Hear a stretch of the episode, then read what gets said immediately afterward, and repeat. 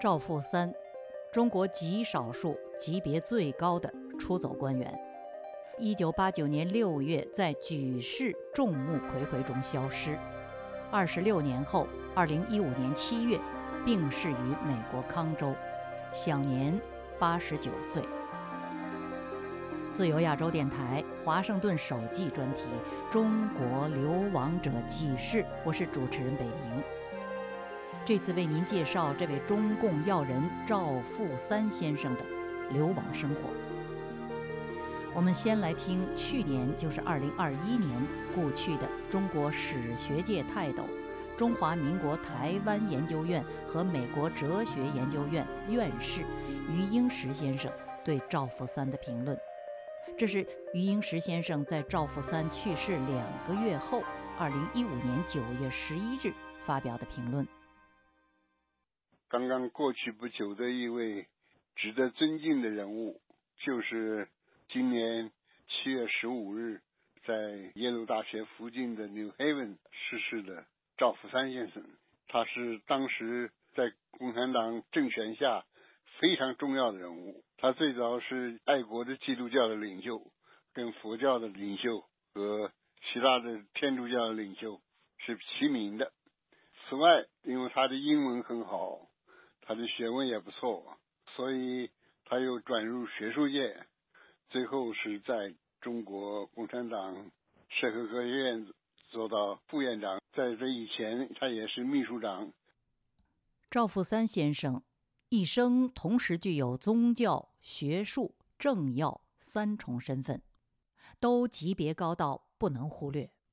民国时代，他毕业于上海圣约翰大学。后任北京基督教青年会副总干事。一九四九年，中共治下是当时影响极大的反帝爱国主义三字宣言的发起人之一。除了出任中华圣公会牧师，他还是中华圣公会华北教区总干事、燕京协和神学院教务长。北京基督教三自爱国运动委员会副主席，他因此被称为宗教界的进步人士。上个世纪六十年代，他奉命调入中国社会科学院世界宗教研究所，公开了自己秘密党员干部的身份，肩负着神学批判任务，曾任这个所的副所长。文革后，一九八零年。任中国社科院副院长，与赵朴初、赵子晨并称中国大陆中共治下的宗教界三赵。在政界，赵富三是中国驻联合国拥有一百六十八个会员国的教科文组织的中国总代表、执行局委员。他也曾经是第七届全国人大常委会和外事委员会的委员。他是中共副部级官员。当时人在美国耶鲁大学任教的余英时先生回忆他与赵富三先生认识的特别经历。他说：“我认识这个赵富三先生，就是在一九七九年那一年，我们知道中共第一次派社会科学院的重要的学术领袖到美国来访问，其中有社会学家费孝通。”文学批评家钱钟书，还有历史学家研究中华民国史的李欣，还有其他的几位，这是一个重要的代表团，第一次访问美国，在美国各大学重要的地方都停留了十天八天，所以引起很大的重视。领导这个集团的就是赵福山先生，这个代表团是由我负责招待的，我在招待中才知道。这个赵福山先生，那是我第一次认识他，原来是党的领导。我何以知道呢？因为在这个耶鲁大学校长召集的一次大会上，呃，要要开始致辞，这个致辞的人就是共产党的这个领导。可是这个时候，这个赵福山先生说：“我我我想呃，希望这个由钱钟书先生出来说话。”钱钟书一再谦让，说应该是你说话的，不应该是我说话的。由此可见，这个领导的人就是党的代表，党的领导人呃，在这个集团中间是赵福山先生，他是暗中是领袖，呃，但是他也很尊重钱钟书的这个学问，呃，尤其是他的英文特别好，所以在这个场合之下，他就退让给这个钱钟书先生了。从这件事情，从他们两个这个谈话之间，跟后来我跟他们的这个交往，啊呃跟对话，我知道他是这个整个代表团的呃实际实际的领袖。虽然他并不表面上他没有什么特别的名义，呃，换句话说，就是不管到什么地方，呃，领导呃该做什么事都是由他决定的，所以他的这个重要性。可以不言而喻。余英时接着谈到了赵富三先生的流亡。一九八九年的六四，使他整个改变了。他那时候已经六十四岁的人了。那时候他是代表了这个联合国科教文组织的会议。他以中国代表团团长的身份，在罗马开会的时候，当众谴责中国政府不应该用开枪杀学生。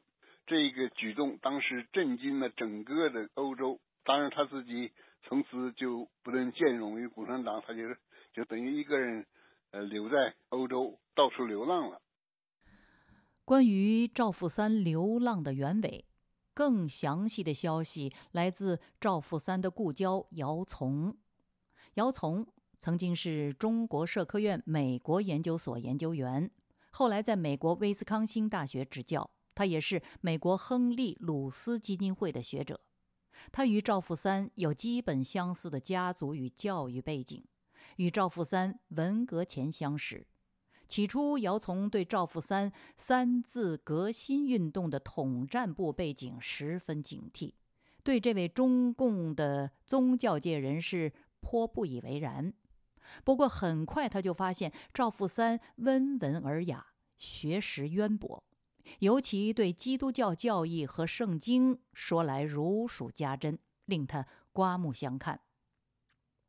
二零一二年的时候，流亡二十二年的赵富三已经八十六岁。姚从在海外发表回忆文章，披露了一向低调的赵富三在八九六四后脱离中共的经历。他写道：“一九八九年六四事件爆发时。”原中国驻联合国教科文组织执行局执行委员赵富三率团在巴黎开会，对天安门屠杀流血事件，赵富三是清楚的。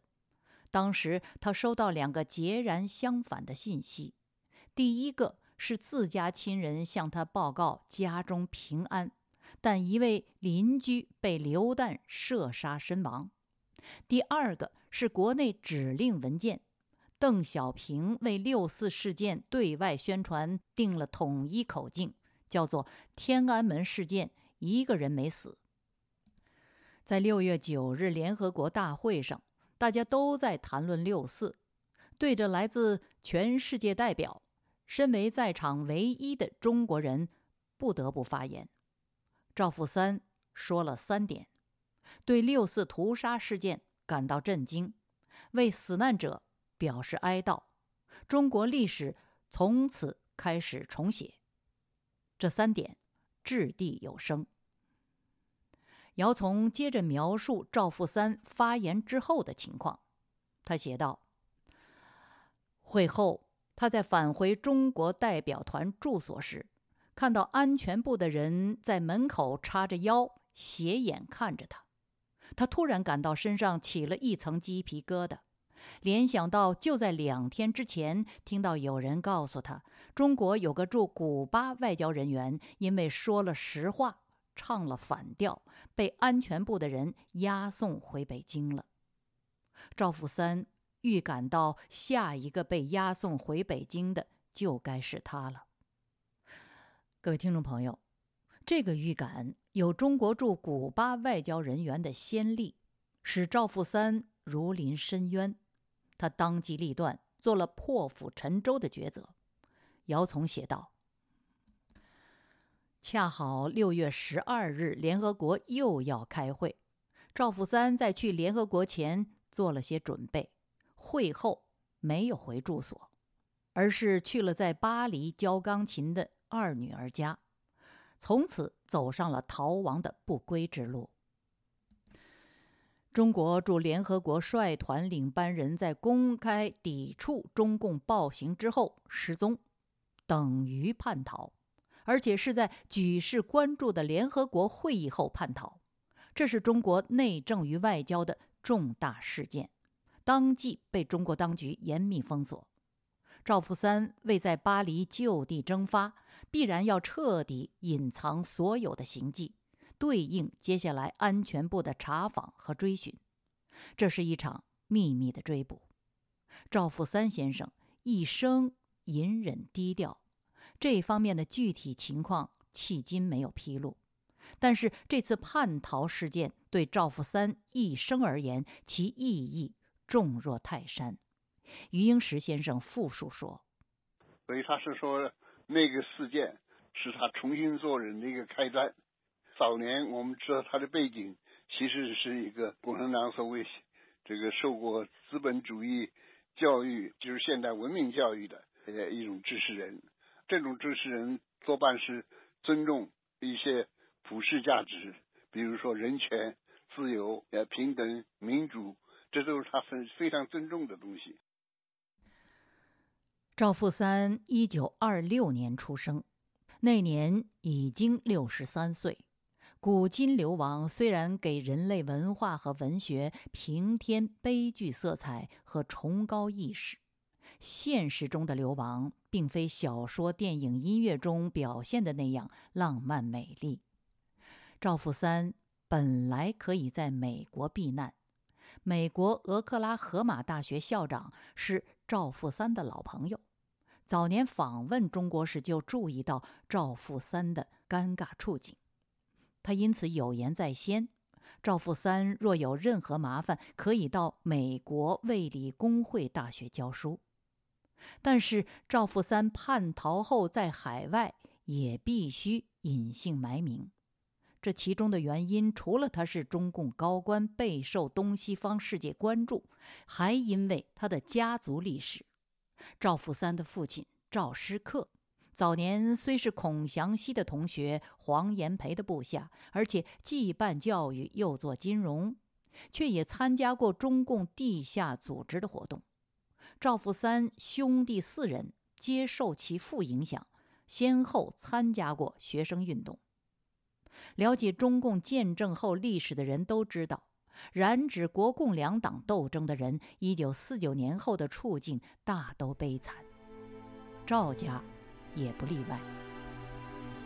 赵富三的大哥文革中被迫害致死，二哥就矿难而牺牲，却在文革后被挖尸抛骨。二嫂被逼疯自残之前，被迫供认赵富三是美国特务，留下自己的三个女儿，沦为美国特务家属。赵富三逃之夭夭。但三个侄女是中共的人质，随时可以要挟他自首。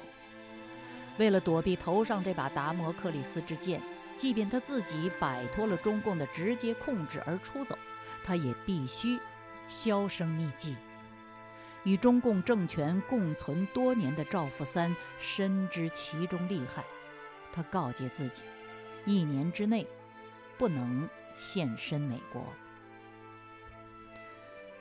但巴黎是赵富三叛逃的事发之地，此地也不能久留。于是他通过女儿的一个朋友与总统府的关系，经法国文化交流中心安排，辗转到德国一个画家的乡间庄院。几个月后，再辗转到比利时的另一个女儿家。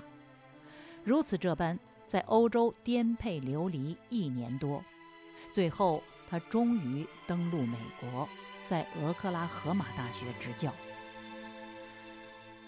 赵富三流亡中的流浪生涯并未因此结束。据赵富三的老友姚从说，在法国、德国、比利时、美国、加拿大等地流浪了十年。赵富三从俄克拉荷马大学退休后，又回到比利时。依然孑然一身，七十三岁，老之已至。一九九九年，这位虔诚的基督徒萌生了进修道院去养老的想法。各位听众朋友，他后来去向何方，落脚何处，还有怎样的经历降落到他身上？这一集赵福三的流亡故事只讲了一半，关于他的下一半故事，我现在能告诉您的是，这位追寻自由而叛离黑暗的孤独老人，他前头的风景并非是枯藤老树昏鸦。而是大漠孤烟，长河落日。请在下周同一时间继续收听这个节目。